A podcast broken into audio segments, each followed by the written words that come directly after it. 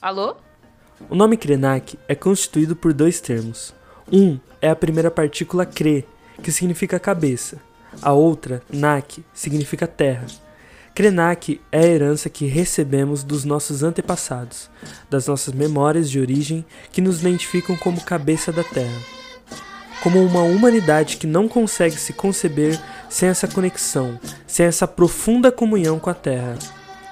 Não a Terra como um sítio, mas como esse lugar que todos compartilhamos e do qual nós, os Krenak, nos sentimos cada vez mais desarraigados desse lugar que para nós sempre foi sagrado, mas que percebemos que nossos vizinhos têm quase vergonha de admitir que pode ser visto assim. Quando nós falamos que o nosso rio é sagrado, as pessoas dizem: Isso é algum folclore deles. Quando dizemos que a montanha está mostrando que vai chover e que esse dia vai ser um dia próspero, um dia bom, eles dizem: Não, uma montanha não fala nada. Oi, meu nome é Gabriela. Olá, eu sou a Sabrina, somos alunos do IFSP Campus Avançado São Miguel Paulista e estamos iniciando mais uma conversa sobre a visão do líder indígena Ailton Krenak. Hoje nós vamos bater um papo sobre a cosmologia. Você sabe o que é? Vem com a gente para ficar por dentro de tudo. Então, pegue seu café, seu chá e estamos começando mais um outro olhar. Se o ser humano deixar rastro aqui na Terra, ele não é muito, muito, muito branco. Pensamento ordinário. Aqui você terá outro, olhar. olhar. No começo desse episódio, nós ouvimos um trecho muito importante. Ele trata de uma ideia apresentada por Ailton sobre a forma de pensar a cosmologia para o povo Krenak. Tá, mas o que significa o termo cosmologia? Resumidamente, a cosmologia é a forma como os indivíduos explicam a origem, o funcionamento e a visão sobre o universo como um todo. Sabendo agora o significado da palavra, conseguimos também notar que a fala inicial do Ailton traz justamente parte da analogia que ele e sua comunidade possuem sobre a Terra e os fatores que a envolvem. Nossa, verdade. É, e eu acredito que isso fica bem mais evidente quando ele fala que o seu povo não é capaz de se conceber sem essa ligação direta com a terra, e que ele sente não existir essa conexão concreta com algo sagrado por parte dos seus vizinhos, concluindo que fica cada vez mais distante de algo essencial para o seu povo, né? Que é a própria terra. O Ailton traz diversos trechos em suas obras que tratam sobre a cosmologia. Em A Vida Não É Útil, ele traz uma reflexão muito importante e também interessante sobre a forma como os gregos antigos viam o mundo e essa influência na dita cultura ocidental. Sim, e ele também dizendo que os gregos passaram a ver a Terra como um mecanismo e que essa ideia sempre o deixou muito assustado, né?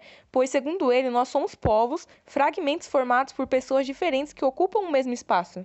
Isso é curioso porque ele traz justamente um contraponto a uma ideia que já está enraizada no nosso modo de vida, quando falamos sobre o mecanismo, temos em mente uma junção de coisas que no fim resultarão no funcionamento perfeito de algo.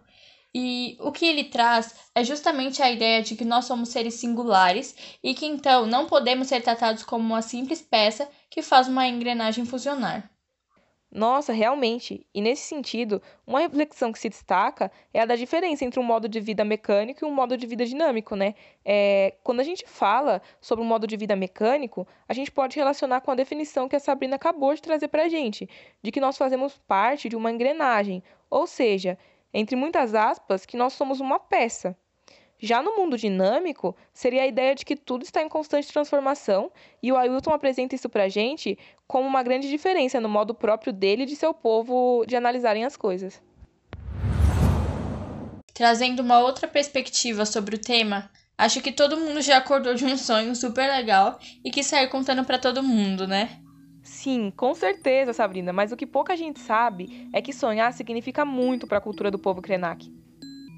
Então, vamos compreender como isso funciona. Quando eu, a Gabs ou você sonha, nós geralmente contamos esse sonho para as pessoas que são próximas de nós, enfatizando uma curiosidade, algo que está fora da realidade e que não produz mudanças significativas na nossa vida. Mas aí, gente, o que acontece é que para diversos povos indígenas, inclusive para os Krenak, o sonho é muito mais que isso. É também uma forma de conhecer o mundo. O Ailton trata o sonhar como uma instituição que permite literalmente aprender novas linguagens e explicar acontecimentos do seu entorno por meio de lideranças como pajés e xamãs. O tipo de conhecimento mais comum na nossa cultura é o científico, e para comprovar isso, eu te convido a pensar no seguinte exemplo: se alguém te disser que algum tipo de cobra não é venenosa porque sonhou com aquilo, provavelmente você não vai acreditar, né? Mas se essa mesma pessoa disser para você que a cobra não é venenosa porque acompanhou estudos científicos sobre as toxinas liberadas por suas glândulas e comprovou que não são nocivas para os humanos, essa informação vai te passar muito mais credibilidade. Essa valorização da ciência, por vezes, nos faz descredibilizar outras formas de conhecimento. O que estamos dizendo é que para os Krenak, o sonho tem uma importância verdadeira e concreta para a formação do indivíduo e produção do conhecimento. Mas espera um pouquinho. Então, nessa linha de pensamento, quer dizer que nós desprezamos todo o conhecimento que vem dos sonhos? Como a cosmologia envolve toda uma visão de diversos fatores, tem bastante assunto para a gente conversar. Então, vamos refletir mais um pouquinho sobre a outra questão. Nós vivemos de uma forma muito acelerada, com projeções que vão além da nossa realidade. Isso é magnífico, né? Mas isso nos leva a viver em um mundo cheio de ilusões. A realidade é que nós não somos capazes de entender os sinais que o planeta vem nos dando há anos e como ele está se desgastando, assim como qualquer outro organismo vivo. Como assim um organismo vivo? Então vamos pensar em um exemplo disso. Nós não somos pessoas constituídas de dois terços de água e depois vem o material sólido, que são os nossos ossos, músculos, a carcaça. Isso quer dizer que nós somos microcosmos do organismo Terra, e a gente só precisa lembrar disso. Para o povo Krenak, a Terra não está separada de nós, meros seres humanos. Existe uma conexão que vai além do mundo material. A Terra é a sua mãe, que lhe dá de tudo que é necessário para sua sobrevivência e tira de nós aquilo que precisamos e gostamos quando erramos, como forma de castigo, buscando de alguma forma ensinar algo. Ouviremos um trecho com palavras do próprio Ailton que deixa clara essa ideia. Esse trecho vai ser narrado por Victor Moraes. Ouça a seguir. A nossa mãe, a terra, nos dá de graça o oxigênio, nos põe para dormir, nos desperta de manhã com o sol, deixa os pássaros cantarem, as correntezas e as brisas se moverem, cria esse mundo maravilhoso para compartilhar e o que a gente faz com ele. O que estamos vivendo pode ser a obra de uma mãe amorosa que decidiu fazer o filho calar a boca pelo menos por um instante. Não porque não goste dele, mas por querer lhe ensinar alguma coisa. Filho, silêncio. A Terra está falando isso para a humanidade. E ela é tão maravilhosa que não dá uma ordem. Ela simplesmente está pedindo silêncio. Esse é também o significado do recolhimento. Segundo Ailton Krenak, a criação do mundo não se deu em um único evento, como por exemplo o Big Bang, que é a forma onde estamos acostumados a pensar mas na verdade a Terra está em constante criação e desenvolvimento desde o início. Se o planeta sempre está se desenvolvendo, nunca vai ter fim? Utilizando mais uma vez as palavras do próprio Krenak, em algumas culturas esse fim foi ontem, hoje ou até amanhã. Assim como em algumas religiões ocidentais que pregam que em algum momento o mundo foi destruído devido a muitas coisas ruins que estavam acontecendo para que um novo, melhor pudesse ser criado. É, esse é o caso do cristianismo, e usando o próprio exemplo da religião, é, a gente tem a primeira destruição narrada pela Bíblia, que é quando uma arca foi criada para que a reprodução pudesse continuar após o dilúvio que destruiria tudo. Mas nós não estamos em situações boas e para algumas pessoas já é um sinal de que novamente o mundo está acabando. Na cosmologia Krenak, os ancestrais construíram os mundos em que vivemos há tempos. Não precisaram desses aparatos tecnológicos que temos, Hoje, esses mundos desaparecem aos poucos.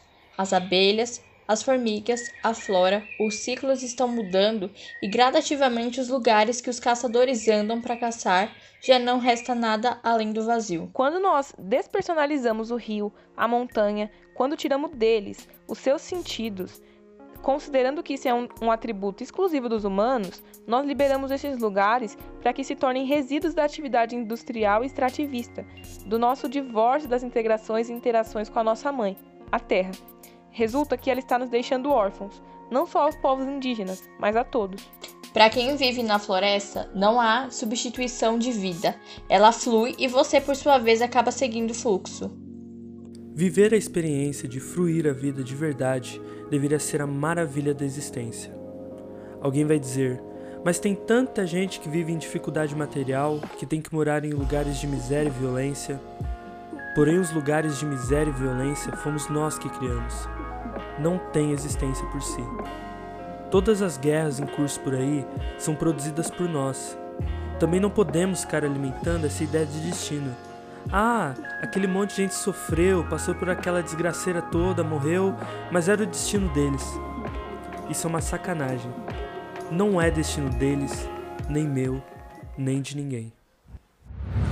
Agradecemos muito por você que chegou até aqui e se você gostou, indica esse podcast para alguém. Esse podcast é uma produção de alunas do Instituto Federal de São Paulo, Campo São Miguel Paulista. Faz parte de um projeto de pesquisa orientado pelos professores Leonardo Alves e Enoque Portes. Contou com a participação de Victor Moraes e foi editado por Glenda Amaral. Para saber mais, acesse a legenda.